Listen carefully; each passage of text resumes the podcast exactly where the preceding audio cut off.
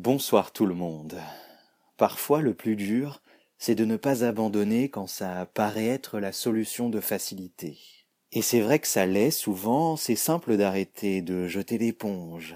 Plus simple de se dire bon tant pis, ce sera pour une autre fois. C'est plus simple de ne pas essayer, car essayer, c'est se mettre en danger, forcément, en danger d'être jugé, en danger de rater.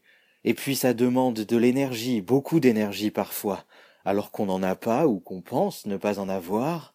À part quelques cas exceptionnels, le chemin le plus facile à prendre est celui où l'on ne fait rien. Ce qui n'est pas nécessairement une mauvaise chose, parfois il faut ne rien faire, parfois il faut savoir abandonner, mais je pense tout de même que cela génère plus de frustration et de sentiment d'échec qu'autre chose. Les projets qu'on n'a pas terminés, les idées qu'on n'a pas suivies, les occasions qu'on n'a pas saisies, les envies qu'on n'a pas satisfaites des petits ratés qui s'accumulent et parfois ensevelissent, au point qu'on se dit qu'on n'arrivera jamais à rien.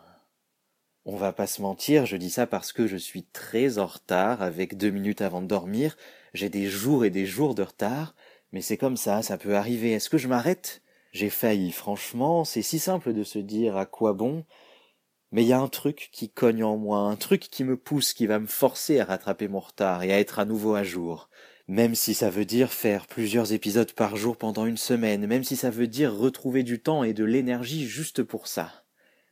Je crois que ce truc, c'est l'orgueil. Ça fait parfois pas de mal une légère dose d'orgueil.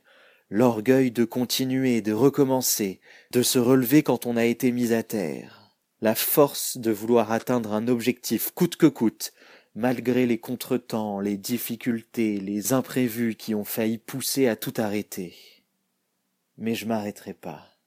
On ne s'arrêtera pas. Bonne nuit.